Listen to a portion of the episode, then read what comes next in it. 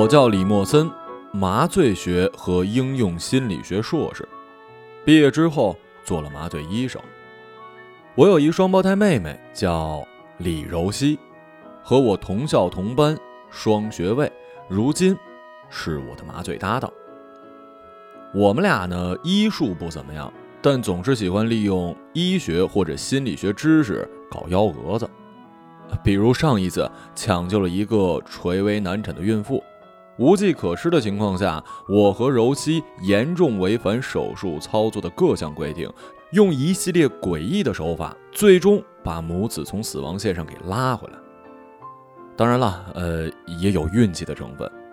事后，主任和我们俩亲切的握手，苦笑：“干得好，他是下不为例了啊。”说起我们俩用医学和心理学搞幺蛾子的历史，还要追溯到二零一四年的夏天。那时我和柔熙还在韩国的江原道留学，已经是实习期。我们俩来到了一座山下的小镇，做了实习医生。这里遍山都是白色的木槿花，铺天盖地。出来时，柔熙兴奋地叫起来：“镇子里呢，有一家小饭馆。”叫做春川烤鸡排，很不错的。柔熙经常拉我来吃，渐渐的就跟老板也熟了。有一次，我们俩看到老板跟一客人在吵架。老板姓宋，是个七十来岁的清瘦老头，双腿有残疾，拄着拐杖。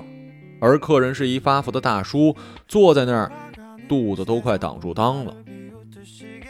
我跟柔熙听着他们的对话，客人呢是当地。警署的刑事科长宋老板的女儿居然在多年前的一起杀人案中遇害，凶手一直没抓到，而如今追诉时效即将结束，也就是说，凶手今后即使大摇大摆地走进警署，跟警察边喝茶边聊当年自己杀人的经过，警方也无权将其抓捕归案了。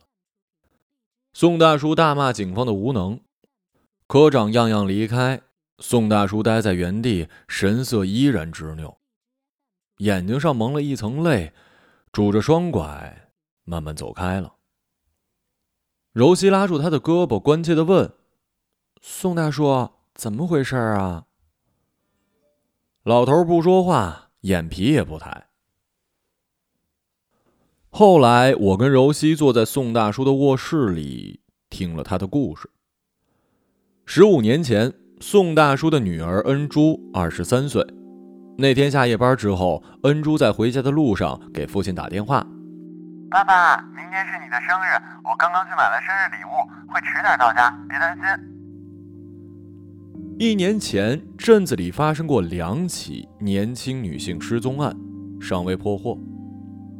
就在宋大叔跟女儿通话的时候，那边的恩珠突然惊叫，随后竭力地发出了呜呜声，显然被人捂住了嘴。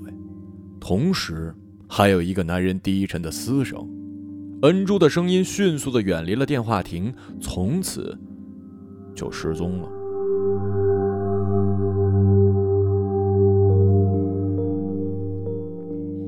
这座山下小镇通往外界的只有一条路。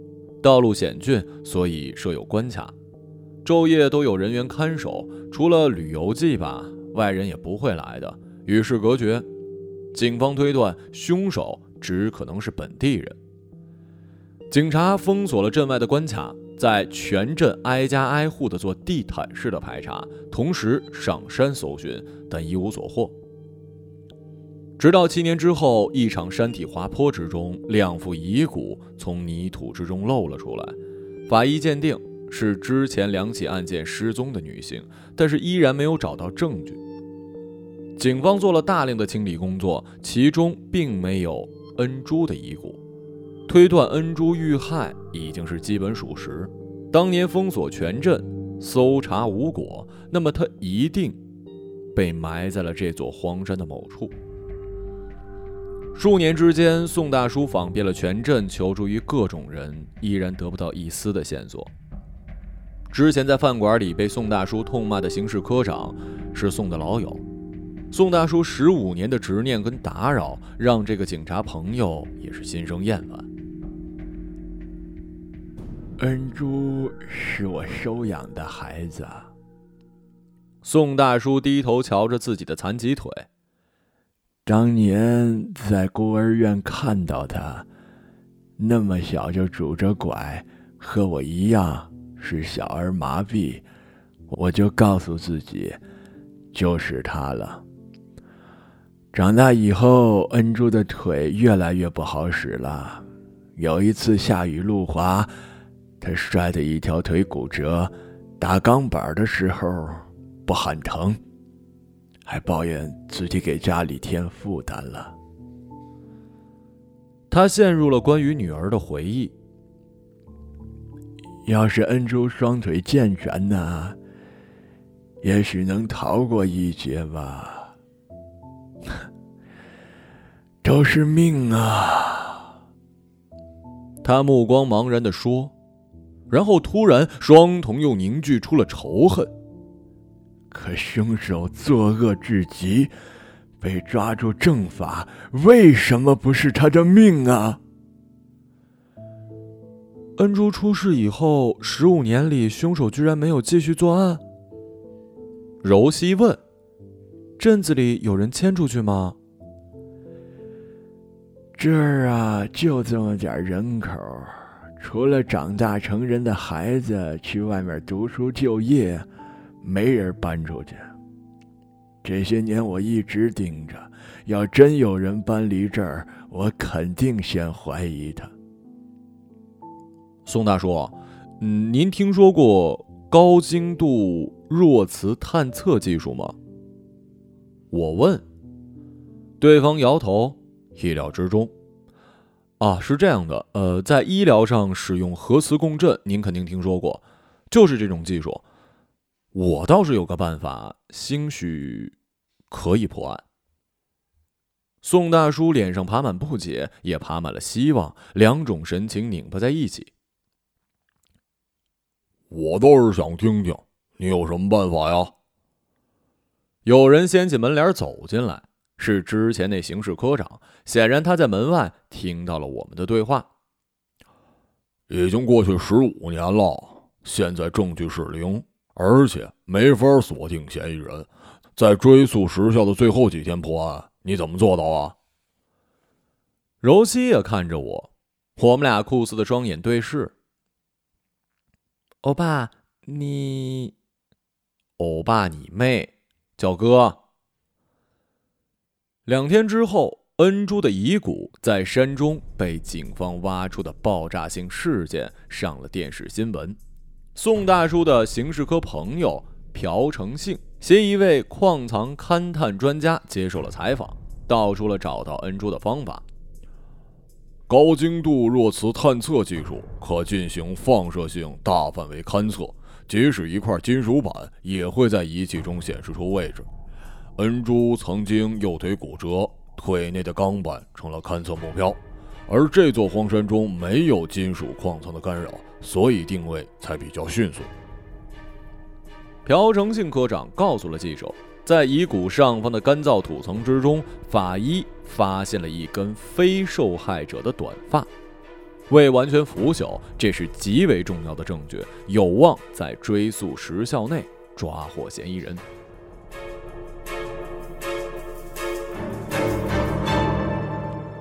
在朴科长的办公室，我跟柔熙看完了这则电视新闻。柔西朝朴科长轻声过去，坏笑：“朴成信科长，现场有根短发，这个谎言咱们已经散布出去了，凶手现在一定怕了。不过这还不够。”“当然不够了。不过咱们可以继续撒个谎，对凶手施加更大的心理压力。”“哎呀，是这样的。”一零年的时候啊，我们给镇里统一换了新一代身份证，当时也采集了全镇人的指纹跟血样，要归入身份证信息。现在可以再散布一个谣言，骗全镇的人，就说这起连环悬案震惊全国，警方正和全国各大医院、研究所通力合作，把当年符合嫌疑人年龄的男性居民血样筛选出来，正和埋骨现场的短发做 DNA 对比。嗯，这办法可行。这次的计划除了咱们仨，只有署长知道啊。朴科长懒洋洋的说道：“保密性嘛，没问题。哎，对了，朴科长，进山的路封了吧？放心，为了保护现场，进山的三条路都有重兵把守，谁也进不去。嗯，至于出镇那条路，通常没人走。你们来的时候也看到了，镇子外面还有很远的山路才能到公路。”这镇子虽小，但是自给自足。朴成兴嘬了一口烟。哎呀，心理战就要开始了。柔熙来到我身后，给我按摩肩膀。咱们来分析一下凶手的心理吧。凶手首先想到的不会是待在家里坐以待毙，等着我们用 DNA 锁定他，然后去抓他。他想逃，但是进山的路已经封锁。剩下唯一的路就是离开镇子，那他可能会出现在那儿，也就是说主动暴露自己。不过他一定会想，这条路可能已经在警方的监控之中，只要踏上，警方会立刻以嫌疑人的名义拘捕他，直接获取他的 DNA 和现场的短发对比。所以，似乎觉得给我按摩肩膀无聊，柔西开始扯我耳朵，继续分析。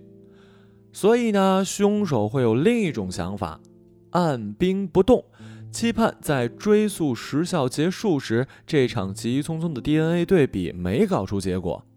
毕竟需要鉴定的血样很多的，按照程序，追溯时效结束的时候，DNA 鉴定就停止了。因为就算后来鉴定出结果，锁定凶手，在法律上也失效了。如果是这样呢，凶手可能会赌一把，就待在镇子里。这样连身份都不会暴露喽，所以咱们得想个法子，逼他现身。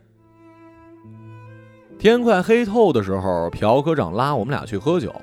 一路上，三个人看到变身的木槿花，暗黑无边。柔熙今天穿得很清凉，朴成兴总是偷瞄我妹，于是我走到柔熙的身旁，挡住他，让朴成兴瞄我。柔熙拉住我胳膊，哥，我一直在担心一件事儿。你说，咱们散布的谣言是在现场泥土里发现了非受害者的短发，那万一凶手跟一拳超人一样，脑袋像个光溜溜没毛的鸡蛋呢？那咱们不就前功尽弃了？嗯，我意味深长的点点头，转向了朴科长。严谨求证道：“哎，这个十五年前镇子里有没有一个脑袋没毛像鸡蛋的精壮男子啊？”朴科长抬头看天，认真回忆了片刻：“脑袋像鸡蛋的精壮男人没听过，像大饼的男人我们这儿挺多。”我跟柔西把嘴扁成一条直线，无言以对。这时候，一个骑着电动车的瘦弱男子从我们面前经过，他转过了那张韩式大饼脸，迷茫的看了我们仨一眼，就走了。我现在唯一担心的呢，是凶手已经不在人世了，但是，但咱们得当他活着。之后两天，警方和全国各大医院、研究所通力合作，加急比对 DNA 的谣言在全镇散布开来，成为人们的头条热议话题。在我们暗藏的摄像头之下，离开镇子的那条路确实有人踏上过。第一次是一穿着韩服的小萝莉，拎着个破竹篮，边走边跳民族舞，最后摔了一跤，趴那儿哭了一会儿，自己爬起来也就回家了。把破竹篮都给忘了。第二次呢，是两个穿着初中校服的男生，从年龄推断，十五年前恩珠案发时，这俩男生要么是男婴，要么是胎儿，要么还不存在。这俩娃还是他爹妈每天摄入的营养物质而已。这俩小男生走到僻静之处，突然抱在一起，急匆匆的亲起嘴来，眼睛都忘我的闭着呢。柔熙在监视器前看得嘿嘿笑。我取出从国内带的辣条，递给朴科长压惊。朴成信边嚼边点头称赞，吃完了又瞥了瞥监视器，感叹自己跟不上时代的步伐了。第三次，目标出现了。监控画面之中，一辆黑色面包车急速的驶出了镇子。朴科长立刻用对讲机布置出警。仅三分钟，那辆车被一队警察拦了下来。我跟柔西跟随朴科长立刻赶到现场。从面包车里举着双手出来的是两个面颊消瘦的中年男子。而让人震惊的是，在面包车的后座上，居然躺着。昏迷不醒的宋大叔。警察包围着中年男子，所有枪口呈环形瞄准对方。你们干什么？我是医生，病人重度昏迷，我要带他转到市医院去。我确实在镇医院见过他，但是这并不能证明什么。警察一拥而上，将中年男子强行的摁倒在地，扣上手铐，往警车里拽。病人是小儿麻痹引起的神经性昏迷，我是镇医院的，你们抓我干什么？车里有他的诊断书，你们去看呐。我跟柔西钻进面包车，检查了宋大叔的昏迷情况，他嘴角有白沫，符合精神性昏迷，但也符合中毒的症状。朴科长带嫌疑人回去审问，派人将宋大叔送往了市医院，我和柔西随行照应。最终，该男子的嫌疑却被排除了。根据警方的调查，今天中午，邻居将昏迷的宋大叔送到了镇医院，医生诊断病情严重，需送往高级医院。救护车正在值外勤，只好用了私家车。而当年凶案发生的时候，此人没在本地。当晚，我们兄妹俩跟朴科长默然的站在了病床前。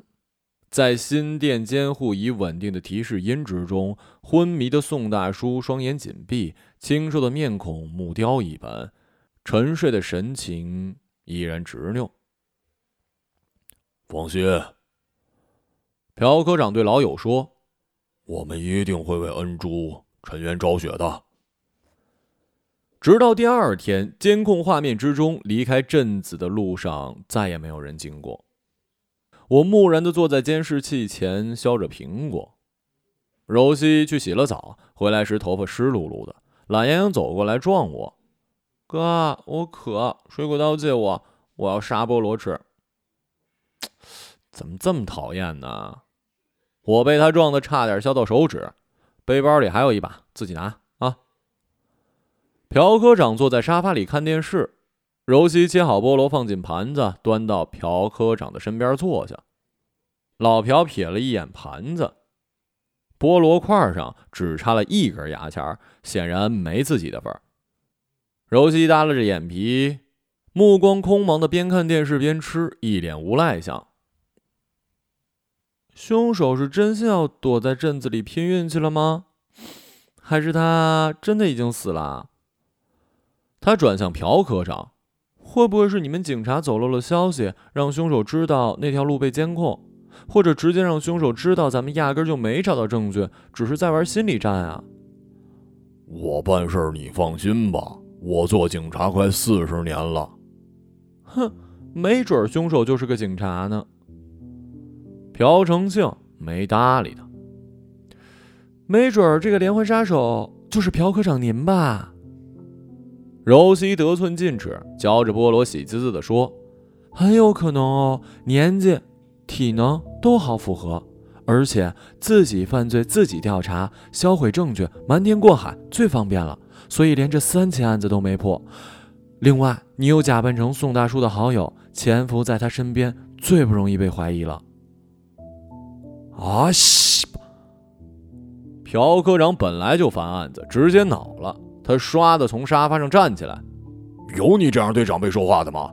今天得教训一下你这小崽子了！哼，你敢叫我小崽子？你这没教养的小崽子！我可是你长辈！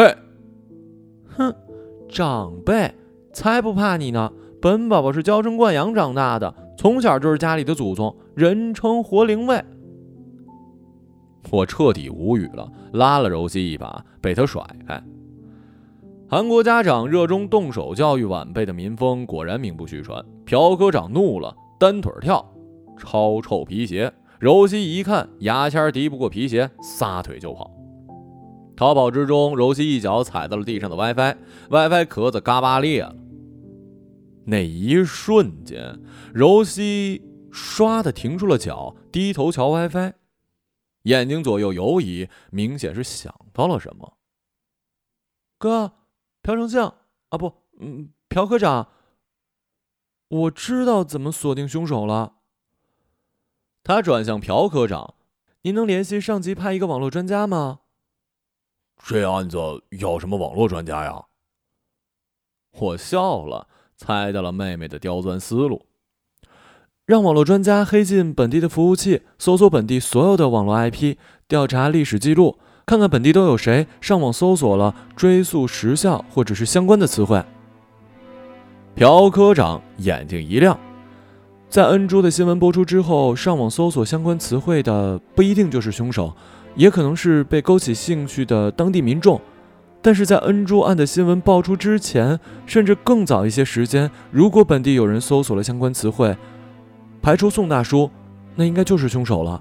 因为现在是他被追诉期的最后时期，据说韩国在追诉时效上一直有法律上的争议跟变动。两千年的时候就曾规定，之后发生的杀人案追诉时效延长为二十年。凶手这时可能想知道具体的细节，而十五年来他都安然无恙，警方早已放弃追查此案。他不会谨慎到不敢上网搜索几个词的。哎呀，对对对对对对！朴科长按耐不住激动，一边单腿跳，穿臭皮鞋，一边说。是条线索，小姑娘人长得美，脑袋也这么聪明啊！说的柔西不好意思，站那儿傻笑。我冲柔西挤了个眼睛，也笑了。追溯时效还有七天，足够了。朴科长说完，给上级打电话，很快就搞定了网络专家的合作事项。柔西跟他和解了，还给朴成信按摩肩膀，边按边叫。长辈，长辈。朴科长舒服的眉毛翘成八字还呻吟呢，简直不堪入耳。第二天傍晚，网络专家终于锁定了嫌疑人。在恩珠的新闻爆出去之前，去年的十一月二十五号、十二月九号、今年的一月五号，本地有一个 IP 搜索了。追诉时效、庭审时间是否属于追诉时效内等关键词。IP 用户资料：徐正浩，男，四十四岁，初中物理教师，家住在平泽洞二十一号。网络专家甚至黑进了对方的笔记本电脑，打开摄像头，并将画面转到了朴科长的电脑。我们仨盯着电脑屏幕，镜头里是卧室。卧室主人长着一张再普通不过的路人脸了，可以实施抓捕了。朴科长抽身离开，继续按照原计划行事。片刻之后，他拿着一份文件返回，身后跟着一个还留着学生样貌的年轻警察。朴科长指着文件问他：“这填的是七还是一啊？”小警察眨巴眼睛看。一呀，恩珠当年被绑架的时间是七月一号晚，根据当时宋永健和恩珠通话时听到的声音判断的。咦，小警察吓得一哆嗦，支支吾吾道：“是是啊，朴科长。”我跟柔熙彻底傻了。今天不就是七月一号吗？我夺过朴成信手中的文件，柔西凑了上去。文件上写着：案发时间一九九七年七月一号二十一点零五分。只不过这一写的有点像七了。朴成信将日期看错成七月七号，他本以为还有六天的时间。四个人齐刷刷地看向了钟表，二十点四十九分，距离追诉时效结束只剩下十六分钟。完了，前功尽弃了。就算现在立刻抓捕徐正浩，将假造的 DNA 对比结果拿给他，骗他口供。可还没进审讯室，追诉时效就已经结束了。啊，西吧，怎么不知道提醒我呀？是是是，您说要进行秘密行动，不许多问，全权听您指挥啊！墙上的时钟秒针划过零点，只剩下十五分钟。可现在还能有什么办法呢？我盯着电脑画面中的嫌疑人徐正浩，正在沏茶，悠然自得，嘴角还挂着微笑。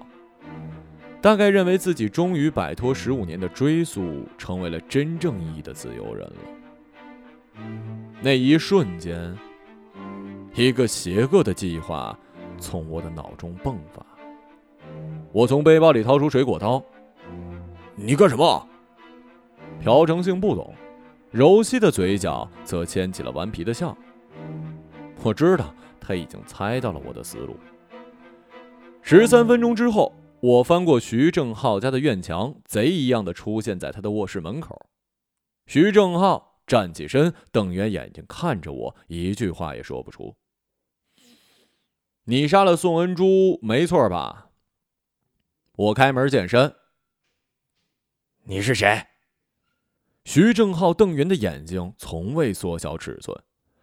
放心，我不是警察。DNA 对比到现在也没出结果。所以你自由了。我来呢，只是想问你一件事儿。我听不懂你说什么，你到底是谁？他吼了起来，与此同时，眼睛朝电视瞥了一眼，他在看屏幕右上角的时间。从这个细节可以知道，他就是凶手，百分之百。我就是想问你，有过悔意吗？十五年来，为什么没再犯案呀？我瞥了眼电视，追溯时效只剩三十九秒。你给我出去，滚出去！徐正浩眼睛越瞪越大，边缘的血丝清晰可见。我从兜里掏出水果刀。警察干不了的，我来干吧。我的脸上绽开一个爽翻的笑，看上去就像是两个变态在对峙。十五年的追溯时效在飞快的倒计时。已经以秒为单位，即将穷尽，归零。这就像是一场剧赌在最后翻盘的时刻，不是逆天便是死透。自己的肾上腺素在疯狂的飙升。老实说，我有点喜欢这种刺激。我持刀冲上去，徐正浩抓住我的手腕，两个人扭成一团，争夺水果刀。果然是有力气的男人，彼此扭在一起，他依然能给我的肚子上来上一发重拳，导致我松手。他抢到匕首，迅速换到右手握紧，而我倒在了地上。然而，我们俩一齐看向电视的时钟时，十五年的追溯时效彻底归零了。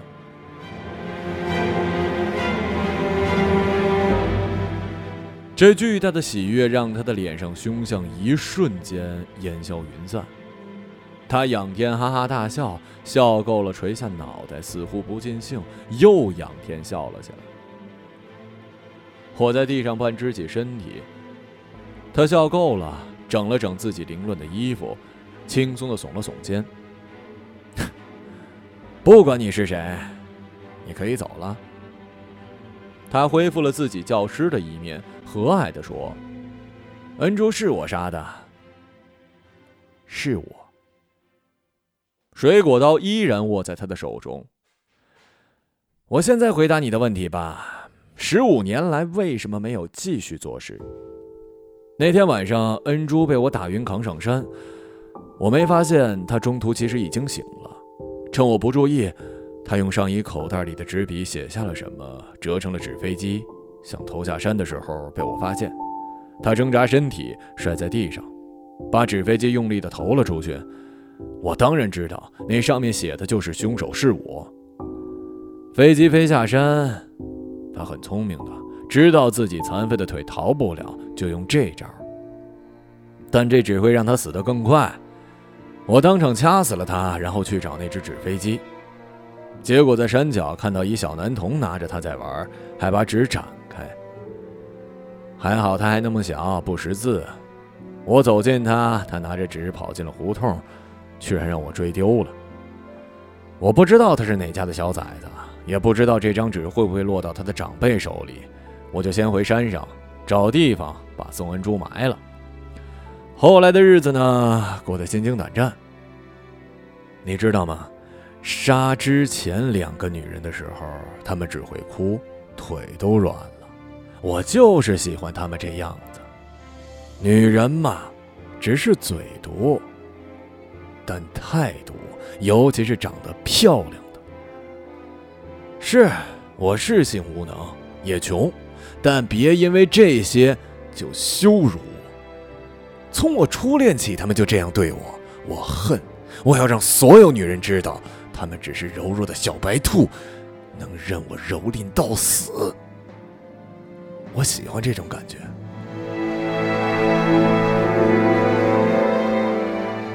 但是宋恩珠让我对女人怕了。事后我很害怕，很害怕。我告诉自己再也不要跟女人扯上什么关系了，她们都是恶魔，到头来只会毁了我。我好好过自己的生活就好了。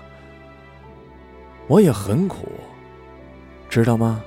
老婆是从山里买来的，又丑又蠢，没文化，唯一的优点就是听话，好骗。所以当年我有不在场证明，查不到我身上。五年前，他病死了。他动情的说着，那蒙泪的眼神，一会儿是执拗愤怒，一会儿又是委屈恐惧，一会儿又变得邪气张狂。听完这个故事，面对这个名义上的合法公民，我一溜烟跑了。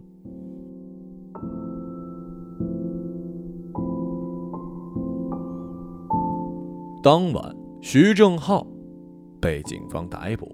而我坐在朴科长的办公室里，半裸着身子，呲牙咧嘴，忍受着柔细的缝针。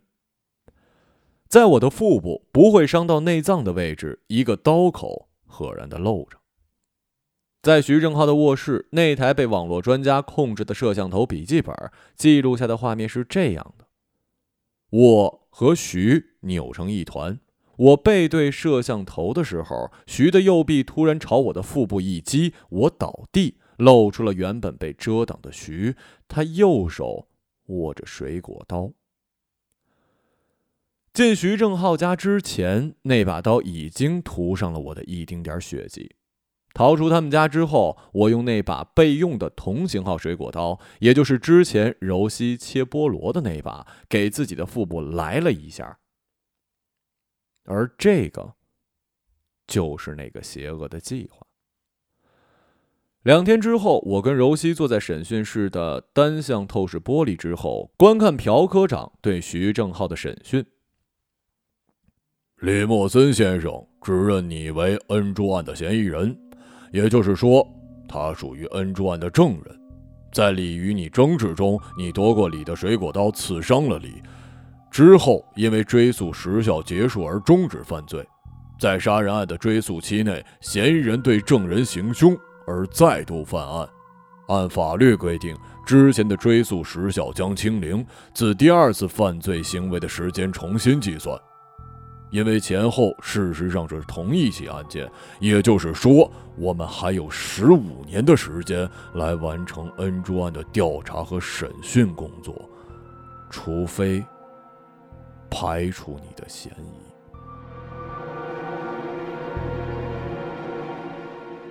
哼，排除不了了。网络专家录下口供喽。我笑着说：“清零，重新计算。”柔西美滋滋的回味着两个巨爽的词，而徐正浩正石化了一样坐在了审讯桌的对面。十五年了，他昨晚终于解脱，然后又白熬了，从头算起。这种毁灭式的心理摧残导致面部失血，那是相当震撼。徐正浩的脸白的真叫一漂亮，简直是只有特效才能做成那么白。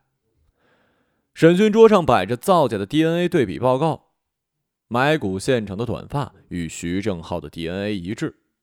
朴科长用手指点了点报告，冲徐正浩眯着眼：“今天呢是十五年追溯时效的第一天，今天天气呢，你看还是很不错的。”满山的木槿花开得很漂亮，空气也那么好，大家神清气爽。你呢，今天气色也不错，大家好好配合，你就招了吧。我跟柔熙坐在玻璃后面，鼓着脸蛋儿，使劲憋着笑。在追溯时效重新计算的巨大心理摧毁之下，徐正浩崩溃，全招了。接下来只剩下走形式了，带嫌疑人去现场，让他陈述具体的作案经过。徐正浩带着手铐脚镣，被两名警察左右带着，来到了警署的院子，准备上车。朴科长迎着天空，伸了一巨爽的懒腰。哎呀，啊，总算是大功告成了。然后指派自己的助手，那个学生模样的小警察带队去现场。小警察凑到了朴成信旁边，支支吾吾：“那个朴科长，当时你们挖掘现场时，我在办公室写文案，我不知道怎么走。您还是……”朴科长瞪起眼，给他后脑勺的一巴掌：“怕见尸体是吧？你小子做警察快一年了，干过什么呀？”指认现场这种小事，你让我去？没去过现场啊？跟着嫌疑人走。是吧？朴科长转向我，换了一副笑脸。嘿，咱们去医院看看宋永健吧。小警察摸着疼痛的后脑勺，一脸委屈，冲朴科长点头哈腰，目送我们上车离开了。山野之中，徐正浩带着警察来到了作案现场。一处小山沟的尽头，和满山一样，作案现场也是密密麻麻开满了白木槿。十五年来都是如此，从未有人挖掘过这里。小警察通过对讲机奸笑着告诉朴科长：“埋骨现场已经找着了。”跟踪在不远处的我们仨正在分食辣条，接到这消息，立刻赶了过来。直到我们走近。徐正浩依然像石化了一样，呆站在这个小山沟的尽头。他僵硬的转过脸，看着我们仨，那张脸比之前审讯室里白的更漂亮。我咬下一段辣条，边嚼边说：“徐欧巴，其实呢，我们手里的证据一直是零，仅凭口供根本定不了你罪，大规模 DNA 对比是假的。”埋骨现场发现的短发是假的，现场本身其实也是假的。我们捏造了一个通过高科技发现埋骨现场的假新闻，先骗了电视台，再骗了全韩公民，当然了，也骗了您。高精度的弱磁探测技术呢，理论上是可以大范围的探测金属。恩珠的腿是骨折过，打过钢板，但是这康复之后，钢板就取出来了。被害时钢板还在腿里，纯属捏造。我们以保护现场为由封锁进山的路，实际是为了防止你进山。发现现场并没有，案发现场并没有被警方找到，直到现在你才带我们找到了这儿，这才是铁证。我又咬下一段辣条。啊，哦对了，还有那个接受采访的矿藏勘测专家，也是假的。那是朴成兴，他四叔朴直喜，他在青州做批发卫生巾的生意。柔西偷笑，用中文嘀咕：“朴成兴，他四叔朴直喜，这一家子呀。”柔西的耳畔还臭美的别着一朵白木槿。朴成兴吃着辣条，用对讲机联络正在待命的法医。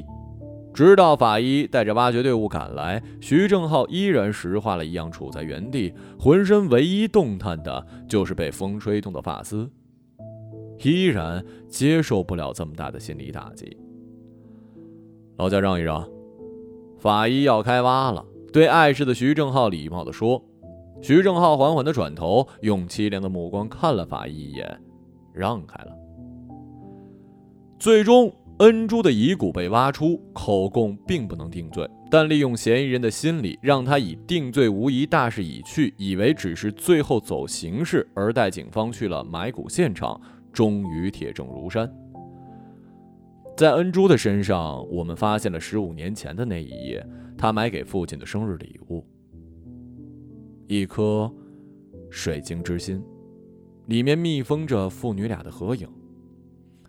恩珠搂着爸爸的脖子，一起看着镜头，两个人笑得都快看不到眼睛了。不知道是什么样的事情让他们开心成那样。也许就是在一起这件事儿吧。历经十五年，肉身已经消散，但这颗心却依然崭新光洁。其中那两张面孔，也和十五年前一样的年轻快乐。当我们把这件生日礼物带到医院的时候，宋大叔却去世了。朴成信蹲在墙边，哭得像个女人。冥冥之中，宋大叔去世的时间和现场挖出恩珠遗骨的时间完全一致。就好像是约好了，在恩珠沉冤昭雪、重见天日的那一刻，父女俩穿过变身的白木槿相见，然后一起离开了这个是是非非的世界。半个月之后，我跟柔熙返校，朴科长提着大兜小兜的土特产，将我们俩送到机场。柔熙给了朴成信一个锁死的拥抱，还亲了他的脸蛋一口。朴成信像一童男一样脸红了，红的程度简直也只有特效能做出来。我和柔熙出神的望着窗外无尽流逝的云，久久没有移开视线。宋大叔，恩珠，再见。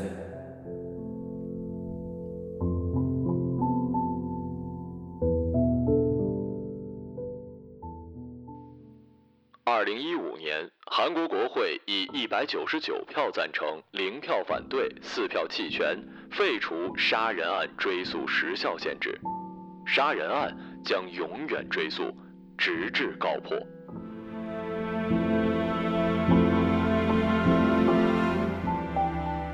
一个朗读者，马晓成。